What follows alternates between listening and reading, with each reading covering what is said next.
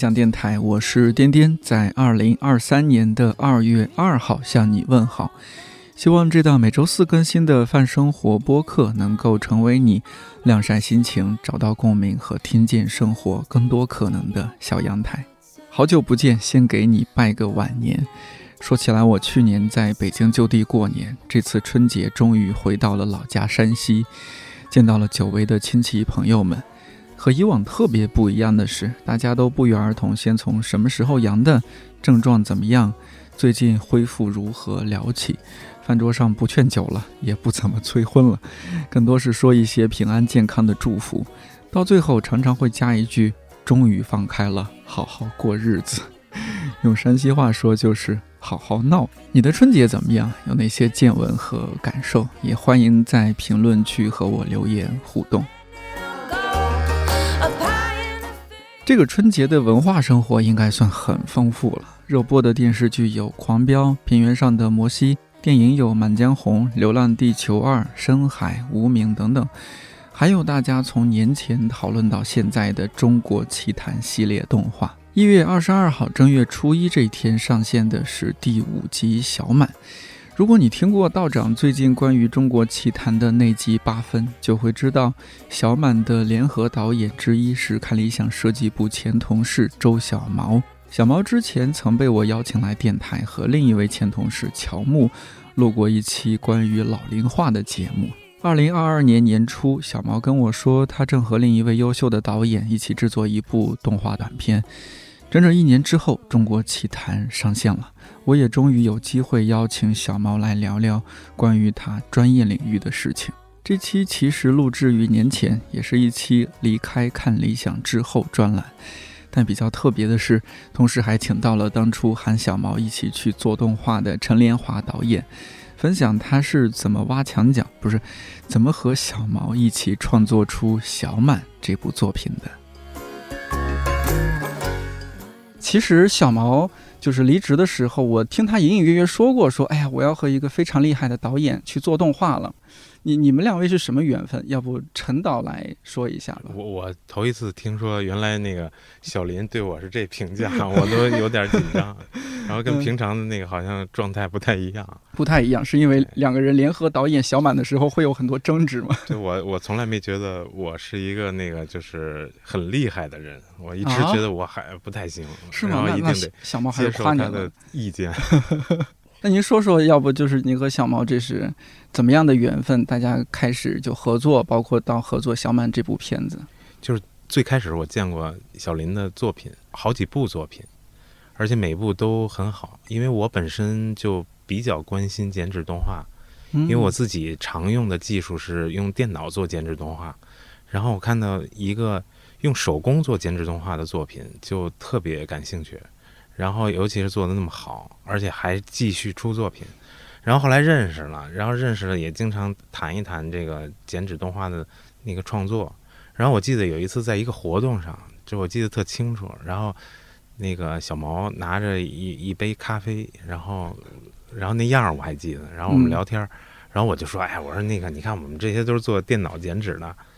看你们这种做手工剪纸太厉害了。然后做一个剪纸得花很长时间吧，得得那个就是特别特别的用心，还得做很多那个手工的材料的工作。嗯，然后后来他拿着那个咖啡就说：“他说你也可以试试啊，然后没准儿以后咱们可以一块儿做一个作品。”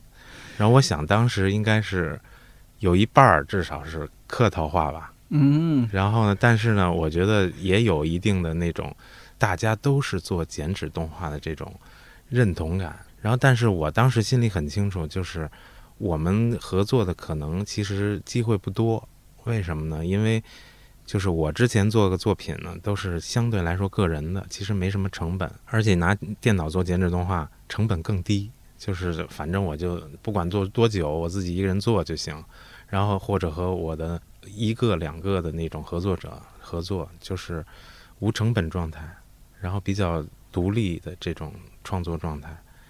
然后，但是如果一旦比如说要和这种手工剪纸合作，就是这种技术合作，跟跟小毛合作，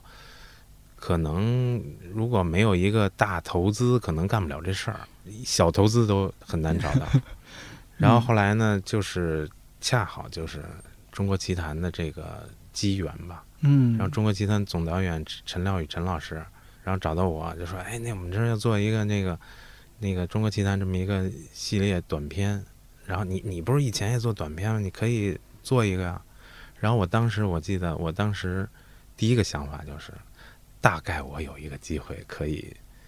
跟小毛合作，做一个真的手工剪纸的东西。嗯，啊，这是大概们第一次合作对，第一次合哦作，之前就是同行哈，这个喝着咖啡聊天的交情。一半儿同行吧。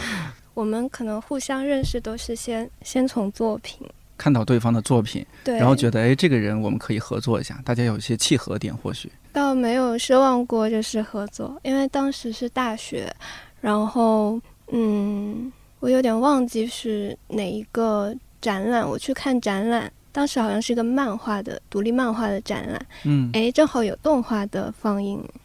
然后就看到了陈导的作品，还有其他几位导演，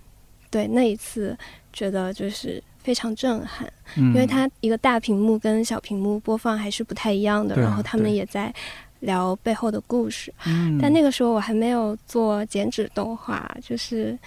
很神奇。我是后来留学的时候再再开始做剪纸的，然后可能慢慢的有这种倾向性，好像就慢慢的就会走在一起。哦，对，对，是这样的缘分。其实就是我们最开始启动是二零年，然后我做了一些那个前期的筹划工作，然后但是我二一年初的时候才联系小毛，然后有一次嗯是见面的机会，面谈的这件事，就在他来之前还 没有说这事儿。嗯，小小毛当时接到这个邀请，内心是很很怎么样？是很纠结吗？还是觉得哎呀，早就想离开看理想了？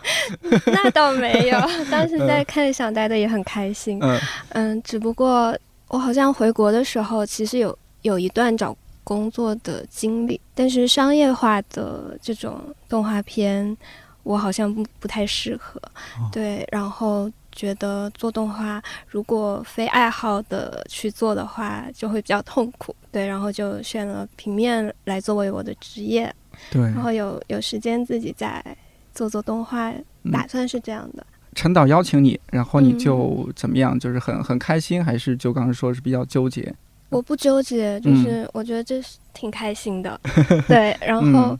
主要他可能就是需要有一个地方去做，然后最后商量的结果就是制片人老师这边给我们提供一个小小的拍摄暗房，对，然后就开工了。做这个决定花了多久？就首当场决定的应该是，我 我觉得对，应该是因为没之前没有说微信沟通一下，打电话沟通一下，后来我都一直犹豫。我觉得这么重大的一件事儿，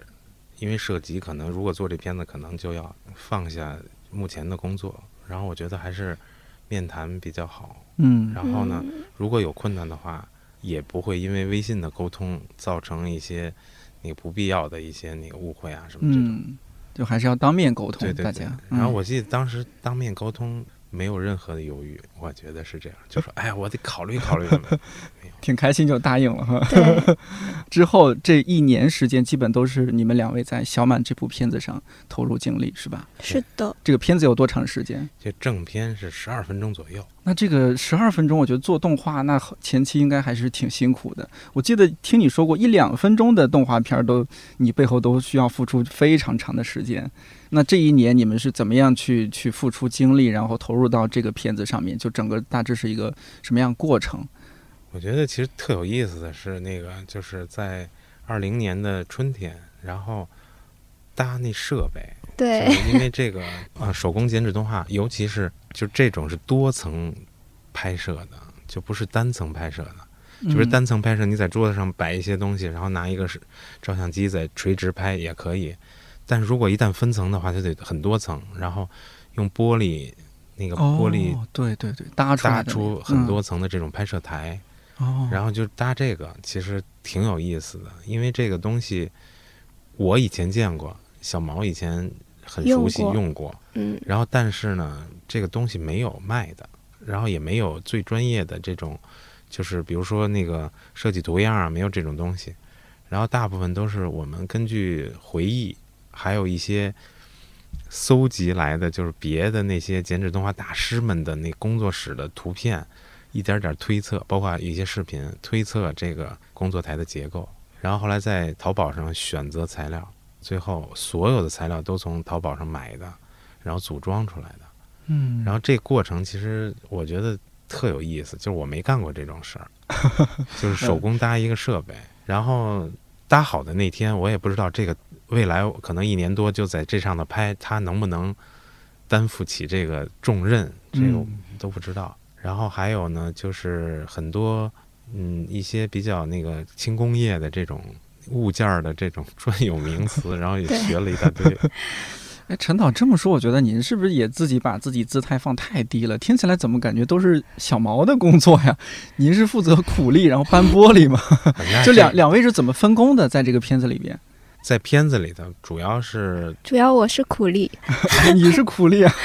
也也不能这么说，就是定格的对，就是这个，工作量嗯最大的，然后而且呢，直接决定工作效率的这个工作，就是最最最耗时间的工作，是小毛完成，就是拍摄工作。然后前期的一些工作，比如说美术设计啊，然后还绘制的这些工作，是我做的。这是您擅长的部分，对，嗯大家就各自发挥所长。对，但是前期其实我们也是讨论而来的，因为合作的问题，其实在动画创作里头是很很要紧的一件事儿。因为如果两个人都是把自己的创造力放到一个作品里，其实肯定是要磨合的，然后嗯要有碰撞的，而且呢。要达到一个一加一大于二的结果，而不是一加一小于一，那就坏了。嗯、所以这个事情其实也不容易。然后，其实，在正式开拍之前，就包括搭架子呀这些过程当中，其实做了很多磨合的工作。那这个就是你们刚刚说搭搭架子呀，准备拍摄素材这些东西，是因为你们当时故事已经形成了，想法已经有了吗？就这个先后顺序是怎么样的？我完全不太了解这方面。对，因为嗯这故事本身就是我已经想构思好想好的一个故事，哦就一直想拍的一个故事。哦，然后，所以就没有原始编剧这个这个环节，省了这个环节了。对，所以交嗯提案啊、交梗概啊这些，都是直接那个直接就是有现有的故事。嗯，然后呢，那个包括美术也是之前都想好了，这就是已经万事俱备，只欠小毛，听起来有点 也也不是啊，就光有故事之后，还有就是嗯到底怎么用那个用剪纸的这种视觉的呈现，然后最后动画呈现，对，这个里面其实有很多很多的设计工作。嗯就包括，因为我我刚才说到了，我是原来做电脑剪纸的，我觉得我很懂剪纸。其实我觉得，哎，那个手工拍不就是把电脑里的那个还原成那个实际嗯材料？对，其实远远不是。然后对我来说也是嗯很多未知的这种东西，或者说在那个片子里头，其实可以调用的元素、可调用的这些手法，其实更多元、更丰富了。然后怎么样去利用这些元素放到作品里，这个是全新的。听起来有很多很多方面，我觉得我也可能得捋一捋。比如说，我们先说《小满》这个动画片，它讲了一个什么样的故事呢？它的梗概是怎么样的？大概嗯大体上、大概对大体，上还是讲一个童年的事情，讲一个小哦朋友的童年的事情。然后这个也是我觉得可能某种意义上是我跟小毛比较那个就是一一致的部分，就是这种题目是值得讨论的，而且值得深入讨论的东西，就是选题上。然后还有就是童年的哪些方面，童年的精神世界的方面，而且儿关于儿童的精神世界的嗯内容，然后可能一般的作品可能少有涉及，然后动画作品呢，我们又觉得特别适于这种表达，包括材料动画非常适于表达这种内容，所以。其实这个我觉得这是一个基础吧，就是这个作品的基础。那在这个制作的过程当中，接下来又会遇到什么样的情况？就搭建好了，然后要要要拍了，然后又会您刚刚说有什么有意思的事情，或者说什么 后面比较就是嗯难的情况？嗯。我觉得后面的主要的事情就是怎么讲这个故事，然后怎么呈现这个片子。在美术上，因为大概我的分工就是我来做美术设计，嗯然后但是呢，其实我觉得就是特别大的一个问题，就是我以前做电脑剪纸动画的时候，从来没考虑过光的事情，哦因为不存在光的问题。然后，但是如果要是比如说用多层透写台的话，就是它打光，然后这光的问题实际上是特别好的一个手段，不但不应该忽视它，而且应该善加利用它。然后，所以我觉得对于我个人来说，挺重要的一件事儿是这个事情。但是，其实对于小林来说呢，用光实际上是一个他很擅长的事情，嗯，那那这个问题呢，小毛来思维方式吧。应该啊，对，嗯，我交代一下，小毛和小林是同一个人。哦，是的，嗯，我的原名 本名叫周小玲。嗯好嗯，那光这一方面，小毛是怎么怎么去处理？如果你你去看舞台剧或者是话剧表演，它很多的人物的这些情节，包括情绪，包括环境的交代，它很多那个部分是依靠舞台的灯光去嗯，去做的，，所以它它在一个如果说没有那种嗯旁白的影片来说的话，它就会营造一些氛围感，去触发这个舞台上表演的人的这样的一个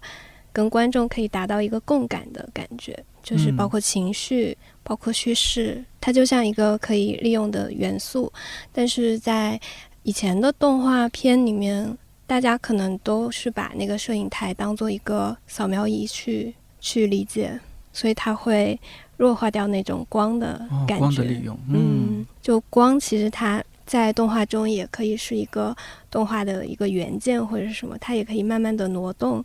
让它产生变化，但嗯就是这样去理解它。就像是人对光线的感受其实是很敏感的，就像这个听听友听看不见啊，就我们这个这个录音棚里边，你看我放了一个香香薰灯，然后我们这个新的录音棚，因为这是它也加了一个这样的灯，然后咱们桌子上也也放了这么一个小 小灯，对，也是想就是说营营造一个氛围吧，嗯，好像没有这些东西呢也行，但是呢差点意思，嗯。有了吧好像温暖了很多，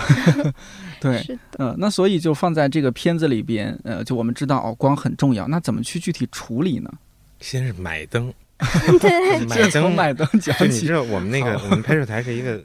架子啊，就是好几层玻璃，然后就是嗯那种角钢搭成的架子，有点多大货架？子这个就是它的平面的面积是这么大觉得就这个桌，几乘几？有效面积一米嗯乘五十吧，应该是。哦，对一米乘五十。一米哦乘五十。哦，就这么小啊？哦，搭搭完之后，我拍的时候觉得，哎呀，搭小了。那很小了 但是因为我觉得应该操作可能怕太宽，可能不好操作。其实还是可以那个稍微的那个大一点儿。嗯，然后但是它这有效的这个拍摄的这个场景内，就镜头内是那个一米乘零点五米，但是本身架子还要更大一些，它有两边。哦这样。对，它可以做移动镜头，左右移动。嗯，然后那灯呢，就是架在这每一层的这个四边框上，然后这灯还得比较好控制，而且还得那个就是能够好挪，就是移移动啊，就是不是说给它那个拧死了，不是，嗯，还要能动。所以当时买灯，其实做实做实验啊，用哪种灯啊，其实下了很大功夫。然后这那个方面有什么现成的经验可以借鉴吗？也有吧，就是现在现代的灯其实都是灯条，其实嗯比以前的灯就是要便捷多了。然后，但是呢，真正那灯呢，可能还得看品质，因为 灯是有还是有那个频闪啊，或者这种问题，嗯或者颜色不是特别均匀呐、所以就是可能就得挑吧，就跟买东西一样，就得挑看看哪个牌子的好，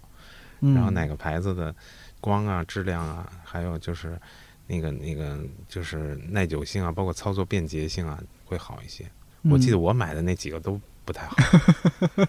对嗯，最后还是靠还是靠小毛，就是对对对，我买的那几个都用上了。都不错啊。那小毛，比如说你你要了那个要那用那个灯，这个灯有什么特点呢？这个灯为什么它可以服务于小满这个作品和他想要营造的氛围？嗯，那就要说到这部片的美术效果。哦，哎呀，就等着你说专业的事儿，来赶紧说说。它它是一个漆画的一个效果，就是嗯大家看到漆器漆器，漆器的感觉，或者哦，就是上漆是吗？对对哦，对。那个漆漆啊，漆漆器，器就是这个器物的器对对对对，啊，对。漆器的质感吗？还是它的一个美美术风格，视觉风格。陈建华老师设计的美术风格，但是呢，它它漆器的一个质感就是，比如说一个红色的漆器上面会有金色的描边，那个嗯。描金的，描金的那个图案，那打光为的就是能够把那个金色的部分给它闪亮闪亮的，对对对嗯，嗯突出出来。突出出来，这个就是嗯需要花一点功夫的地方。假如说你做成二维的动画，或者说做成那种就是扫描之后，那那个金色它其实是不动的，但是你的灯光每一秒钟它可能有空气的流动在里面，包括你在拍定格的时候，它会有一些造型的变化，它人物身上的花纹的那种金色，包括场景的这种描出来的金金色边，它都是一闪一闪的。剪纸这个纸，它会受空气、湿度，影响吗有你说，对了。我们拍第一个镜头的时候，夏天，嗯，然后那个镜头是一个长镜头，然后一下雨，我觉得北京它的那个干和湿就是太明显，太明太明显显了，太明嗯显了。就是我从来没有遇到过这种情况，就以前拍片子也没遇到过这种情况。首先，因为它是一个长镜头，可能我一拍就是两三周，可能都集中在这个不动的场景上面。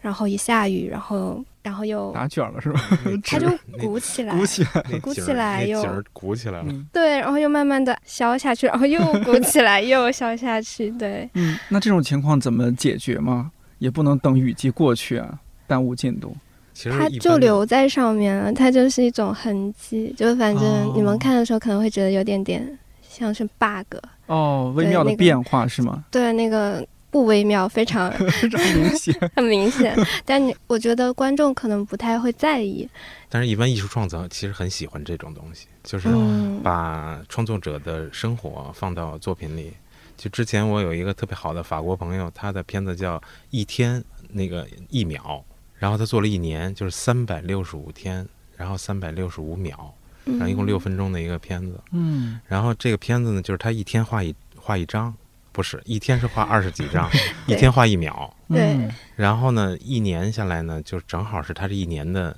那个每每一天的工作。然后呢，他这个每一每一每一秒下面都有一个小角标，就是日期。然后不管它内容是什么，内容也很有意思，这可以忽略不管。但是这个作品最大的意义在于，就记录了导演的一一年的生活。比如中间他过生日那几天玩去了，没做那几张就是白的空白的，空白的嗯哦，然后里面都不排除任何光线啊、湿度啊这些干扰。嗯，然后在动画里，其实其实很少，尤其是电脑动画里，很少能够嗯让观众从作品里直接看到作者的生活。嗯，然后，但是这个作品特别明显的就是讲，就是作者的生活就是这个作品的一部分。然后，我想我们这剪纸其实也是一样的。嗯，就是会有很多那个偶然性，那个我们控制不了。其实电脑还是相对来说能够比较好控制的，当然也有偶然性，但很少。嗯但是剪纸就是偶然性非常大，就是我们也控制不了。然后比如有有的时候那个那个有一粒灰尘没看见，所以我拍出来有有噪点的。然后比如说甚至那个大事故，比如剪子放在那上的拍上了。就剪子忘了忘了拿掉，要么重拍，要么给 P 掉。但是其实有一些痕迹是就是无法弥补的，但是这些东西，其实我觉得看起来会非常有嗯意思。所以我其实我在之前想象，后来发现了，就是手工剪纸的这个最好的、最动人的东西，是这个电脑剪纸无法代替的。嗯替。其实我们在电脑里头，就包括那个，就是用一些很好的软件，可以做出材质来，然后做出光效来，然后但是它和那个实际的那个东西还是差别非常大。是吧？那个质感，你看了嗯人看了以后，至少我看了以后，看电脑呢，就是没有太多感动，嗯，但是一看到手工的，立刻唤起了我对这种材料、这种环境、这种光线下的这种心理的这种体验，一下就感受到。就电脑做的是完美的毫无人性，手工做的是不完美的趋近完美，我就有这样的感觉。是的，那在这个制作过程当中，还有一些其他可以讲讲的故事吗？比如说你们俩说这个你们的默契、你们的磨合，还有一些什么需要磨合的地方？那个吵架就不不谈了，我觉得就不用谈了。我很很难想象你们两位中间，我们中间有 很多很多那个问题，然后其中其实我觉得其实比较有意思的，就是也是相对来说专业一点的一个问题，对我来说也特别有意思，就是那个纸偶做法，就是我们要拍摄的时候得先做一个纸偶，嗯然后这纸偶一一点点动，然后才能够一张张拍摄出来，这个动连起出来是动画。然后小毛之前有一个独家的一个秘密的一个技术，就是做现在已纸偶的技经没，有了，已经不是秘密了。啊，对，行业内公开了，但是大概来讲，就是纸偶，就是这个人物，因为那个那个画的时候，还有做的时候，都是一个关节儿一个关节儿做，最后把它给连起来，就连成一个人物，把关节儿连成一个偶。然后那个关节连接的时候呢，是就是把关节儿连接上，然后这样的话一动的话，那关节是固定的，就它那动作都是固定关节的动对作。对，然后，但是后来拍的时候，有一些动画呢，有一些动作呢是不固定的，就是那个关节不用连接上，是用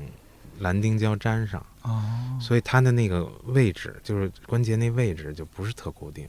对我来说，其实我以前没考虑过这事儿，然后但是真正拍出来呢，其实是两种动画的味道，就是关节固定的偶和不固定的偶，最后拍出来那个感觉很不一样。就是任任何一个细节都会影响这个作品出来的给人的感受啊。这个会太我觉得微妙这个对我来说是一个特别大的一个那个问题，就是因为以前我也没考虑过，我没想到这这种从视觉上，甚至从那个片子的那种就是给人的这种心理的这种感感受上，其实很不一样的。就是就是因为这种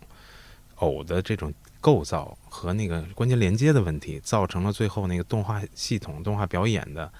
那个不同，然后整个影响了这个作品的整个的气质、这个味道，都有嗯有很大影响。还有其他制作方面的细节吗？画面的制作方面的细节比如说选址，比如说哦，选址这个也很讲究。绘制，对，哎，这嗯对这个我们这个有什么讲究吗？这个得小小毛，一定得小毛来 讲那。周老师说一下，普及普及。我自己以前的风格就是会质感很多，但是这一次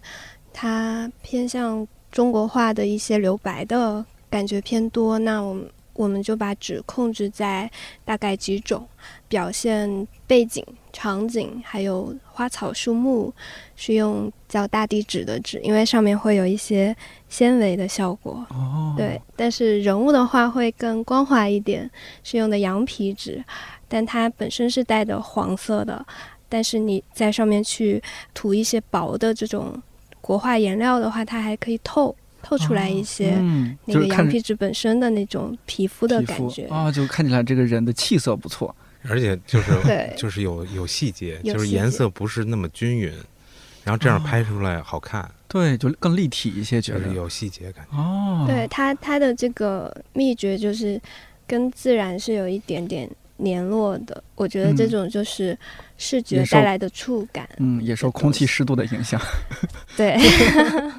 是的，那个大地纸对还好，因为那个纸是相对厚的，二百克的，所以嗯，还好。就如果再薄一些，可能更影响更大。哦，对，它还有一个厚度，对对对，嗯但是那个大地质就比较薄了吧？听起来。它也是分分克的。哦分克克我重的们当时也嗯买了薄的、厚的，就是做嗯测试。有些部分就是用到薄一点，有些部分会用到厚一点。嗯，对，但是纸的品类是一样的。嗯，还有这个人物人偶的这些表情啊，什么这些控制画画，这是陈导您的任务是吧？这我这我来画的。嗯，这这方面你有一些什么细节可以和大家分享一下？就画表情，其实是我们有做好人儿人儿的脸部，然后呢，就是五官动的地方就得重画，然后不动的地方呢，可以直接画在那个那个头上，就比如鼻子就画头上，鼻子不动的，然后就是那个眼睛和嘴，就表现力最强的这种东西，都是要手绘的，就是画几套吧，画几套。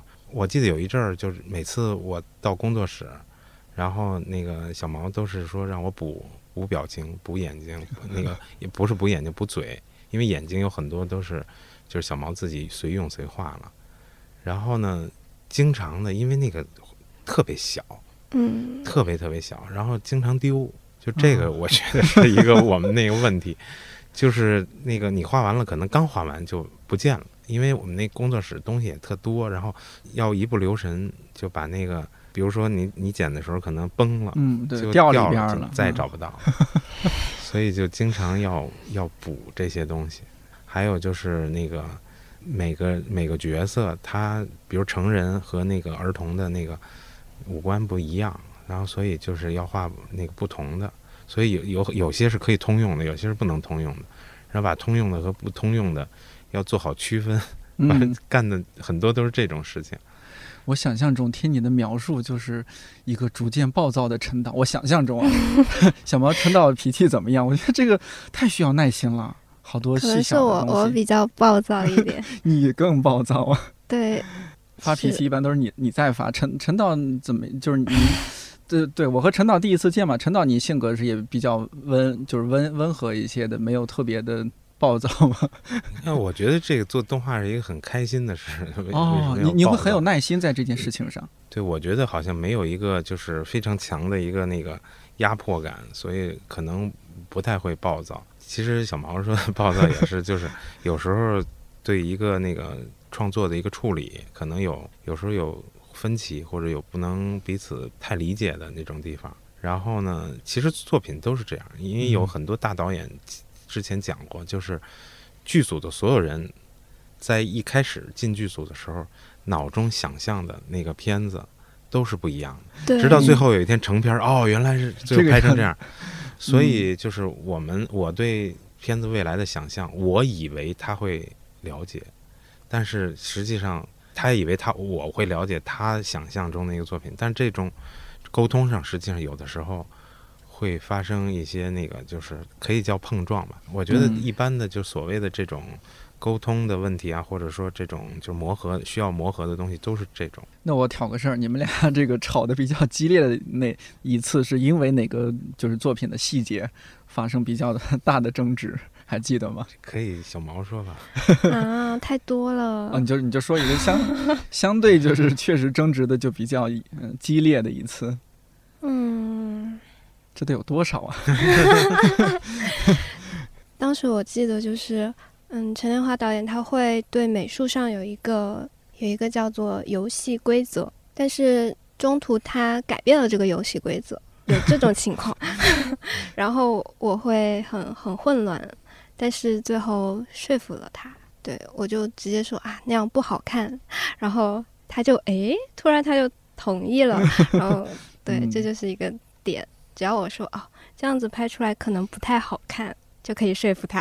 哦，这种情况其实我有点不太理解，就是两位是联合导演一起创作一个作品，那第一个点就是，哎，两位是联合导演，但是不是得有一个拍板的人，就最终说这个事儿我来定了，咱们就用这个色彩了，就用这个纸了，或者怎么样？第二点就是你们会有妥协的时候嘛，就不要那么强迫症，不要那么追求完美。你们觉得，哎，这个对方也是有想法在里边的，事已至此，就这样吧。啊，先先说第一个，这个联合导演的意思是两个人是地位平等的，还是说还是得有一个人拍板？地位应该是平等的，但是呢，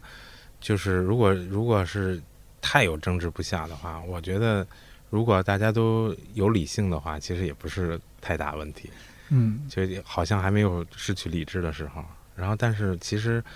嗯，在很多地方，就比如在美术上，其实还是我我来做决定。然后，但是我觉得在拍摄上，其实基本上都是小毛做决定。哦，很需要彼此信任。对嗯我，我觉得这个是一个那个就是合作的基础，因为我不认为合作是是一种就是一个人完全那个那个控制另外一个，或者所有决定都是一个人做，这样的话，首先不会发挥出每个人的最大的那个积极性，然后第二呢，就是会尽显我个人的局限。就如果我完全不听别人的话，我的所有的片子、所有的问题都是我的局限。其实，所以我觉得应该一定要听取别人的意见。然后呢，有的时候呢，确实是就要说服我，就是从我这个角度上。但有的时候，我觉得也不用说服我，其实我可以接受的。这种就是可能都是一种判断力嘛，也不见得好。但是我觉得那个大体上，我有一个隐隐的有这么一种感觉，就是那个开放性的这种创作，或者是有一定的开放度的作品，一定会比一个从头到尾控制的作品要好。但是这是我我个人的习惯。嗯但是我我知道很多我非常好的朋友，而且非常了不起的那个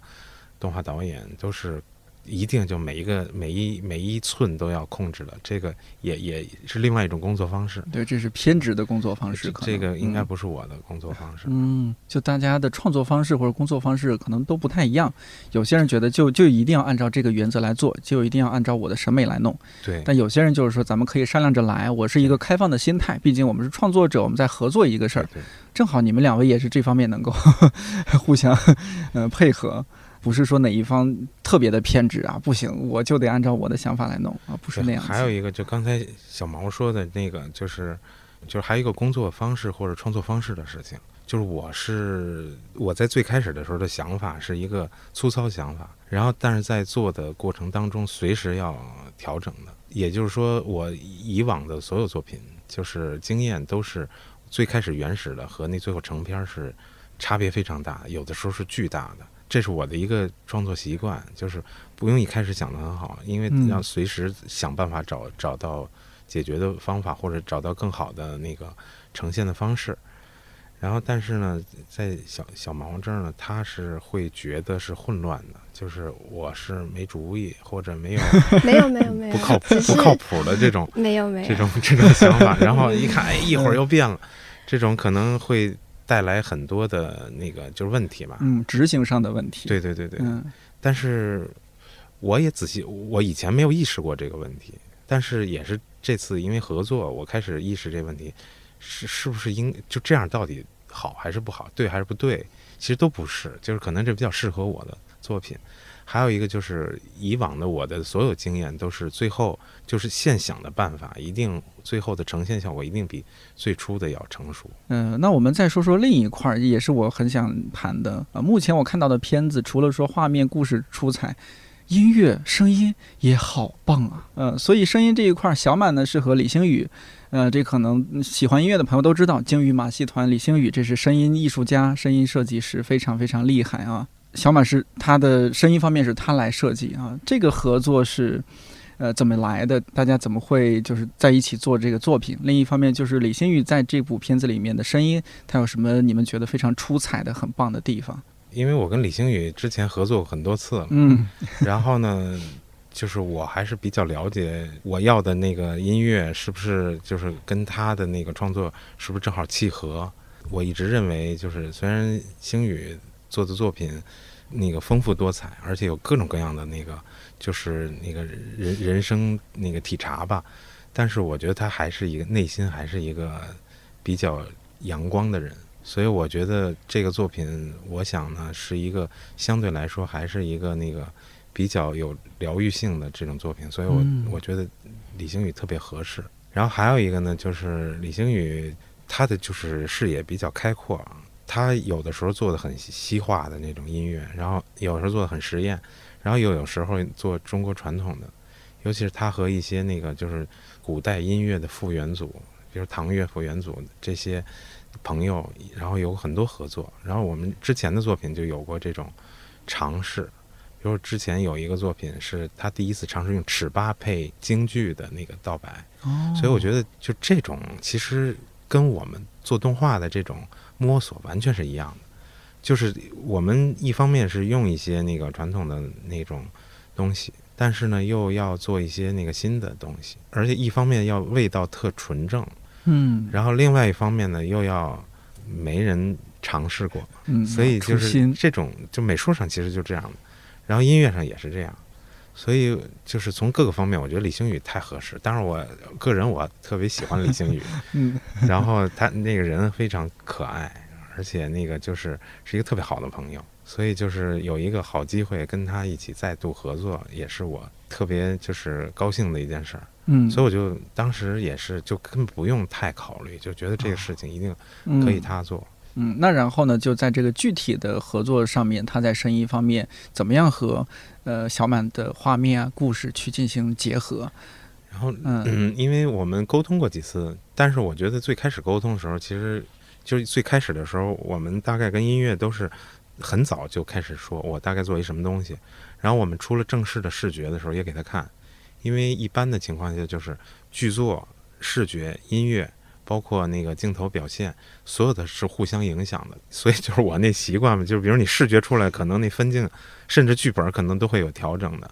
然后音乐出来了，可能视觉有调整，视觉出来对音乐有影响，都有影响。然后如果一开始定死了，反正我觉得我很难做到。然后所以我就最早的时候就有视觉以后就给李星宇看，然后有一点点动动态的给他看。然后他很早的时候，我觉得就是心中也有准数了，就是他他说他打算用雅乐，就是唐代的这种音乐放到这个作品里，然后他要勾陈很多好像已经失传的这种乐器，这我觉得太厉害了。嗯，但是我觉得我怕我说错了，因为我那个就是造诣没有那么深，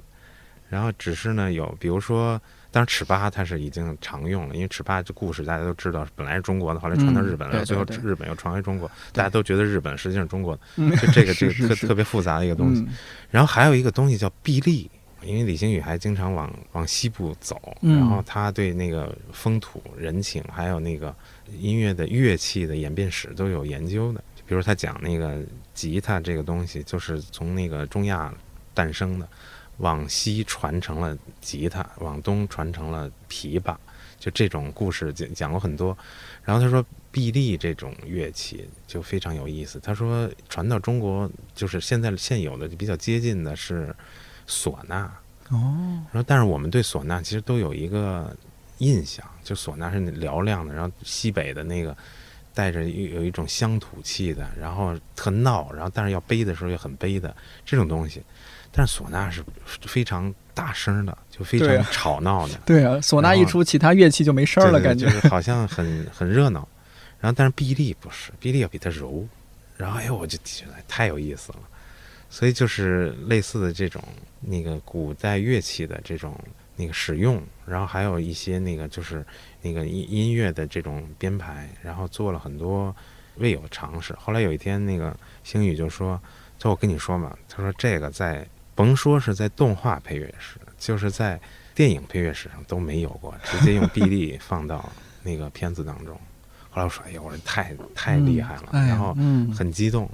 因为这个声音实际上是有有厚度的。因为一个古乐器它以前是常用的，所以它一定有它的那个艺术特质，有它的受众，有它的不断的改良演变的这么一个存在的合合理性、合法性。然后这种东西是一大堆东西，一大堆信息，而不是说我们今天突然想起来了，然后把它拿出来，拿出来那是一个单独的信息，但是那个古代的东西拿出来是一个信息群，嗯，所以我觉得，嗯，最后化合出的那种效果是不可估量的，我觉得，嗯，我不知道在拟音方面是不是也有一些特别的设计，小满这部片子，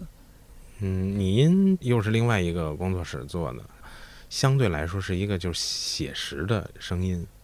然后尽量还原真实的声音，就是也考虑过很多。就其中有一个事情，就是我们那里头有一个东西是瓦啊，瓦片是吧瓦片，然后这瓦片碎了，然后后来那个声音就是一直觉得像瓷的东西碎了，就太亮了，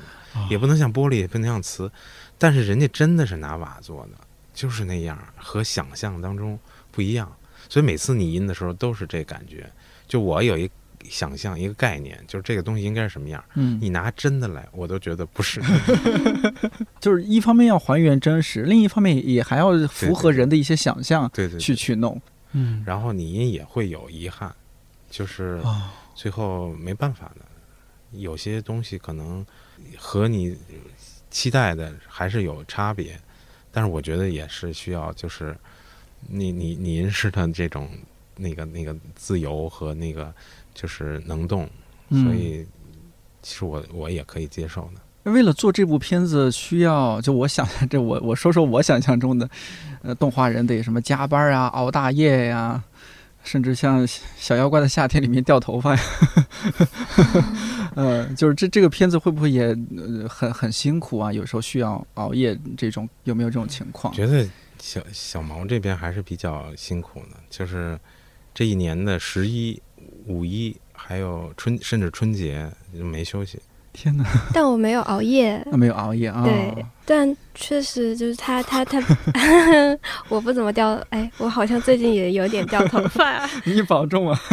就是如果你很长时间疲劳，是做不了东西的。嗯对，就是说，想说，就做这个片子的过程，更多是一个辛苦的过程，还是说，其实大家蛮享受的，也没有说让自己太过度的这个过劳啊什么的，呃，就还是保持一个匀速的节奏，持续发力，把这个作品很好的呈现出来，对，制片那边挺宽 宽松的，是吗？制片老师，对，呃，制片老师今天也在我们现场，呃，挺宽松的哈。是的，就就之前那个项目会有一个日程表，但最后它可以就是有宽容，有一些灵活度对灵活度啊，就大家自己调节这个时间。嗯其实我一开始的时候，我就最担心的就是最后，就是为了赶工期，然后嗯大家弄得很疲惫，然后能够利用的时间都是休息时，都是睡觉时间，嗯，我就很担心这种。这样的话，最后人也受不了，然后最后质量也不行，是吧？所以就嗯从前面就非常的那个，就是就是非常紧，就是不敢耗费时间。然后，因为我个人呢，因为我的工作其实是相对散碎的，就是有各种各样的工作，哦然后有比如画的东西，然后还有就跟其他的小伙伴沟通的，就是那个工作，然后还有跟那个制片沟通的，就很多很多就乱七八糟的事情。当然，我觉得其实现在万事都是回想起来很 很很惬意。嗯是是是，加滤镜了都。当时其实也是还是有很大压力的，就是很很难有就是去享受其中。我觉得我不太敢，就是享受其中。嗯哎，其实我在做我最喜欢的事情，然后做创作，而且最后呈现出来，整个过程也很有趣。的确是这样，但是当时是一直担心的。其实我个人就是这样，我去游乐场，比如我去那个环球影城，我都是担心，啊，然后回头才觉得好玩儿。我觉得我实在是、那您这个有有点这个 性格或者心理这我觉得方面有点啊这是一个焦虑型人格，，我我我觉得是，就从这种嗯。工作上，其实能够反观自己的问题。那所以就是你们和其他的分级之间，应该也是有沟通的，就不是说自己有点闭门造车，我们就负责小满这个分级，我们就只管我们，我们也不管你们其他。嗯、就就大家是有这种沟通的。对对对，我们沟通还是很密切的，哦因为就是整个这一个创作的是算是一个整体，是一个团队。然后我们在那个就是在最前期的时候，就大家把那个动态分镜做好的时候，我记得就最重要的一次聚会，就是大家一起看，互相提意见，嗯，然后等于说那个第一次看到别人做的东西，然后也能够有一点点就是反观自己作品，哎呀，这人家反这做的这么好，然后我们这个是不是该加油了？嗯，这种督促的这种效应，那比如说前面几集有，当时你们提提早看到片子或者什么哪些细节让你们觉得哦做的这么棒，让你们也有一些触动甚至是压力的，有没有印象比较深的？不可以提这个细节？我就当时就是嗯那个小妖怪的夏天嗯那一场，就是小猪怪去他妈妈哦，回去家看妈妈那段，嗯就特别特别那个喜欢。特逗，我觉得那个，然后又感人又逗对对对对我们觉得哦拍掌那一下，对然后还有就是他中间在说话的时候，有一个镜头是洞外的，有一只鸟在飞，嗯那个是非常触动我的。哦，哎呀，嗯天哪！你看我没注意到这个细节，为为什么这个细节会触动您呢？就是我觉得那个是正印了自己的心。本来就是他在他他是一个那个，就当然要要讲那个底层的那个打工族，然后就是比较那个艰难的这种那个谋生的那个生活。然后呢，同时呢，就是谁也没有想到他的另外一面，他的他的工作的一面，然后还有他回家的一面。然后在回家的时候，他家是一个山洞，是一个就是一个有点半原始的这么一个。那个那个地方，然后那个母亲小镇青年的感觉就是，然后但是有一个洞外的一只鸟，然后在天空在飞，所以一下就是触动了很柔软的这种部分。嗯，那其他分级团队有给小满提过的一些建议，你们印象中有什么？我记得当时我们实践出第一个镜头，然后它是一个移镜，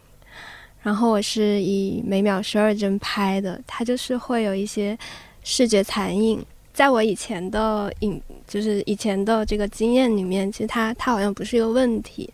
但是这这八支片里面有一位导演是定格的导演，叫徐宁老师，然后他他有很丰富的做呃三维定格的这个经验，立立体的定格，立体定格，对偶偶动画这样。嗯，他就说啊，你们一定要记得移动镜头要每秒二十四帧来拍，对，就是一个这样不会有残影，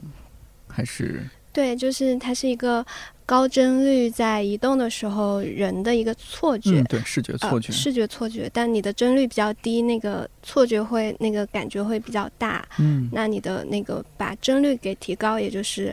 每秒的这个快门数增加的话，嗯，它它的那个就会比较就看起来顺滑顺滑、对对丝滑一些，对，就丝滑一些，就就有嗯。很多这种小的嗯，技术上的点的帮助。包括那个、嗯 那个徐徐宁老师也给我们一建议，就是说一个镜头一定要不管多晚，熬夜一定要拍完。，对，但是熬夜一定要拍完。就是因为第二天湿度再开灯，湿度啊什么的就都啊。环境什么都变化了，而且他他嗯说湿度不只是对纸的影响，它对那个金属也有影响，就是整个架子是金金属搭对对建的。他说它直接影响到你那个镜头，然后你镜头又是一个要放大在一个非常大的屏幕尺寸上面，就是会能看出来。我觉得我觉得嗯非常受教。我也是，就是这一次，因为也都是非常厉害的导演，就真的是高手过，也不是说高手过招，就高手切磋，对吧？然后可以嗯学习到很多很多东西。那平时，因为这是一个为了大家做这样一个项目，那更多时候啊，呃，这就是两位动画人的世界，我就和我就不太一样，可能。就是动画人的工作日常，除了这种做这样一个大的项目的时候，你们的工作节奏啊，怎么安排呀？包括那会儿提到，其实职场很多人就是赶 deadline 嘛，哈，到最后一刻才开始疯狂的赶进度啊，可能这个嗯产产出就比较粗糙，呃，但是像陈导说的，你就匀速的把控这个进度，让这个产品更远、更完美一些、更好一些。平时你们的工作节奏、工作状态是 怎么样的呀？动画人，就动画的部分，其实你定好了一个规则之后，很多工作是重复它，然后哦，让它就是变成一帧一帧的画面。像二维的话，他们只要把那个动作草稿给它画顺了之后，那接下来的部分可能就是描线、上色这些，就很像。流水线那种 手在动，但是你嗯的意识是可以就是放飞了，放飞的。这个时候，很多就是身边的动画人朋友就会听个播客啊，或者是听音乐啊，会有这种哦能够一心二用的这种嗯，对形式。动画专业有一本经典的教材吧，叫《动画师生存手册》，哦，那是一美国的一个特别著名的一个动画师写的，就是基本上所有动画专业的人都看。说不能然后对他开头有一个特别经典的，就是他问他的前辈说：“那个你你在画动画的时候，你听什么音乐？”嗯后来那个前辈就回怼他，他说：“我没有聪明到可以一边听音乐一边画动画的。”后来这句话就成了一个很重要的一件事。后来我跟外国的动画人我也交流过，后来大家都发现其实不影响的，就是至少我是这样，因为可能有的人是好像头脑是一个频道吧，就是那个频道不能占用。但是我是两个频道，嗯就是我在做动画画画的时候，他们是单核，您是双核，但我听的大部分人都是不影响的。但是比如说我要写东西的时候，我是不能听东西的。嗯，但是我要是我写东西的时候也可以听东西。我我写东西绝对不能。但是我我只听的不是音乐，是播客呀，或者有声故事啊这种，嗯就是有内容的这种。嗯然后，但是呢，就是我我会觉得，就是听东西的时候会做得更好。嗯，就特别像我上大学的时候，就是我我曾经我原来画漫画，就是原来上大学上历史课的时候，就我曾经在一学期的历史课上画了一个一本书，然后就全都是听课时候画的。后来因为我觉得我如果是回家就放假时候画，可能反而没有那么嗯有耐。心啊、或者平静啊，但是听着课画反而更好。哎呀，我理解这种感受，有点像什么呢？比如说平时给我本书，我可能就是假期让我看，我看不到欣赏，我更想看综艺、看韩剧、看日剧。但是呢，比如说我出差，然后这个呃在机场飞机延误了对，对开心啊！我，正好在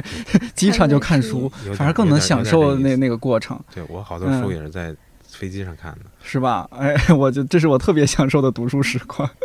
平时反而有时间想干点其他是，有有点像。你就觉得浪费时间，你必须得同时做点其他事儿。我记得反正就是大概就是因为我从大概很长很早以前就开始做动画，然后在在家自己工作，然后我听了大量的就是有声的读物，有有时候有人念的书，然后有的是那个播客节目。后来我觉得好像已经变成了我好像近十年的最大量的、最大不头的那个获取新知的来源。可能在我看来啊，就是一年时间，主要就是打磨这个十几分钟的一个动画片，很难想象。就像我做节目哈，我我这个档节目是周更，每周四更新，很多时候呢就是提前一周或者提前一个月开始准备，呃，录制，然后就剪辑也是我，就是它是相对比较快的。呃，视频我知道会当然是更慢，但是你像动画片儿，你们一年时间，主要精力放在这个上边，然后这就过去了，片子一上映。啊，可能看看大家反馈，然后又休息休息或者怎么样，就准备投入到下一个片子里边。这样的生活对我来说是挺难想象的。就是你们两位是就很享受在这个过程当中吗？但我觉得这是自然的。嗯，现在人就是节奏太快了，太快了。对，会不会动画人会比较焦虑吧？是吧？动画人会不会在一个好像有点和普通的像我们这种上班族会在一个不同的时间空间里边一样？你们在那个空间里面，好像时间是慢的，你们慢悠悠的去打磨这个东西。但我觉得也没有那么慢吧，我觉得还是有很多的 deadline，然后不断的去那个那个提供各种各样的东西，然后那个其实做做作品的时候，也不是一个跟个做个人作品很不一样，不是一个悠闲的，没有最终的完稿的那个期限的这种，也不是这样的，也是一直是在有一个压力的。虽然可能就是你要出好作品，不能有太大压力，有太大压力可能不太可能出特别好的作品。然后，但是他也不是没有压力，跟自己自由创、完全自由创作也不一样的。那小毛，你会不会对比更明显一些？相对来说，你之前在看理想工作，你知道 公司就是每周要做一档新节目，然后设计部就是唐老师给你们分派活儿，说哎，这个项目你来跟，你要出出 banner 啊，出开屏啊，出什么各种各种的。对，嗯，我觉得你现在过的应该是和之前在看理想的 员工周小毛完全不一样的一种工作节奏和生活。你的这种对比感受是怎么样的？就是一个是很快的东西。一个平面的出来的东西跟一个影片出来的东西，嗯，很不一样。你说这种不一样是它让他们的形式当然不一样，还是说有其他方面，比如说给你的感受不一样，你的成就感不一样？设计它它还是有有有就是传播性传达这个功能，它它不是像做艺术那样，就是你作者性的东西哦，作者性更强。对，就是你做影片的东西，很大一部分它是需要你导演他你自己挖掘一些东西去。假如说也是合作或者什么，但是它那个底层的东西，嗯，对，还是更需要你自己的一些部分去安在里面，不然你的内容也没有办法撑起来。是的，是的，我是这样觉得的。就是好像把更多自己的一部分灵魂的是心灵的一部分要投注到这个呃影影像作品里边，但是平面设计其实，但是说我们每档节目有一些它的，你们就每次说让我们编辑说你们提炼一下你这档节目什么关键词，呃或者说有什么意向，大家根据这个意向去做一档什么节目，对吧？对对对。但这个虽然说里面有一些创意的部分，但其实更多还是一个没有那么作者性的东西。嗯，对。还挺不一样的，嗯，所以现在应该蛮开心的。现在这样的状态，对，现在比较闲，比较闲。你是一个闲下来就很很放松、很享受，还是说闲下来就会焦虑，或者说想着哎呀，赶紧要做作品啊，我好想做作品 啊，我就是会没有没有人鞭打我，我就一直躺下去的那种。动画行业里边，大家动画人是不是性格也大多数都比较自在啊、自由啊，还是什么样的都有？也对对对，应该也不能一概而论吧。就是，但是动画人确实有共同的那个特质。就动画人还是比较那个坐得住，就是这个很重要，耐心有耐心。就如果一个人特别着急，就是看效果的话，可能真的做不了动画。得沉下心来。对，嗯，就比如说做做平面设计，可能我一天的工作，一天马上能看效果。这个看效果是很就是很期待的，就每个人做作品的时候都很期待的。然后，但是动画它很很可能，它一天看不到效果，一个月。一个星期、一个月都看不到，他可能很长很长时间才能看出最终的样子。很多人可能在在这过程中就没有激情了，或者没有兴趣了，没有动力了。嗯动画人至就这个人如果做过很多作品，他至少有一点是他能够坐得住，就是他能够保持住这种持续投入兴趣的这个热情吧。这个行业里边应该很多人都是，比如说他是自主选择了动画行业，就是动画行业其实嗯也、也不太一样，就动画行业非常大，而且嗯，对的，那个，工作很不一样，嗯有的是工种也比如说很多嗯做商业动画的，然后有的人是做相对作者性的、独立的、实验性的，这种都不一样。然后每个人的那个就是做动画的动力都不一样。比如说，有的人是需要谋生，然后有的人呢可能需要做一作品，然后能够在这个艺术的领域里头有有一个地位吧，有一个有一个那个一席之地。然后，但是有的人，反正我个人是，就是每次做一个作品，对我个人来说是一个滋养的一个过程，滋养自己。嗯、我觉得可能我不会因为做一个作品疯的，然后可能我会因为没做作品疯的，就是做作品可能是对自己的一个疗愈。就是我我有过这种状况，就觉得，哎呀，我这个很焦虑啊。然后但是呢，我应该做一件事情，然后但是这件事情呢，我做起来应该是能够非常能够那个让我能够平静，或者能让我回归 某一种正常。这个嗯其实随着那个那个时间流逝啊，随着年龄增长，其实这种感受比较明显。嗯，然后我也跟很多比我年纪更大、国外的这些那个动画人有有过交流，就这种比较那个就是做做个人作品的这种人有过交流。其实我觉得每个人的那个路各不一样，但是我相信这样的人的那个原始动力，就是因为为什么就是其他的事情没很难代替的，嗯或者其他的那种理由，比如说我为了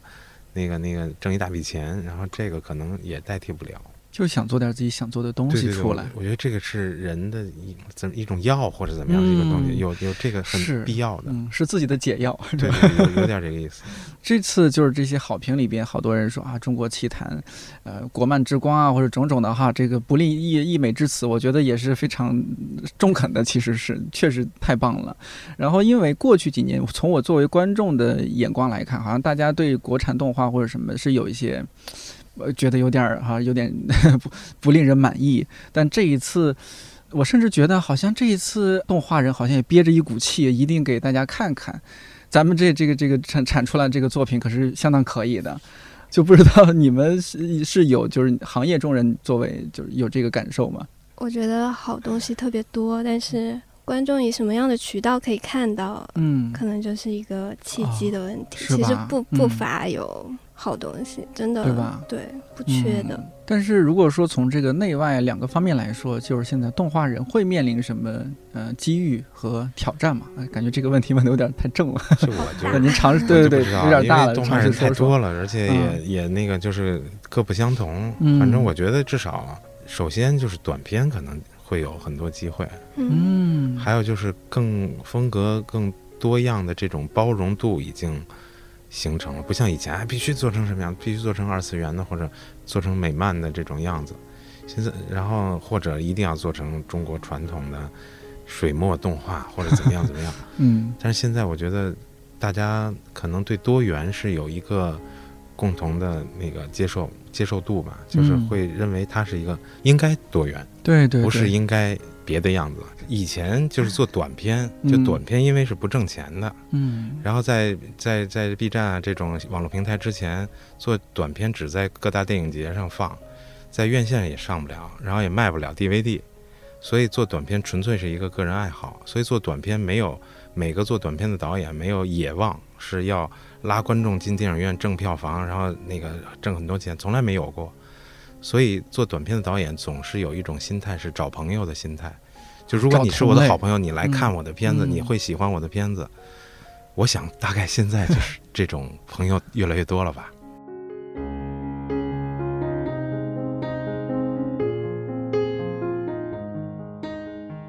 看理想电台这档泛生活播客每周四更新，欢迎你在看理想、小宇宙、喜马拉雅、蜻蜓 FM 和网易云音乐等平台订阅互动。后天也就是二月四号是立春，二月五号是元宵节，春天要来了，这个年也要算是真正过完了。对新的一年，不知道你是否有所期待，以及在期待什么？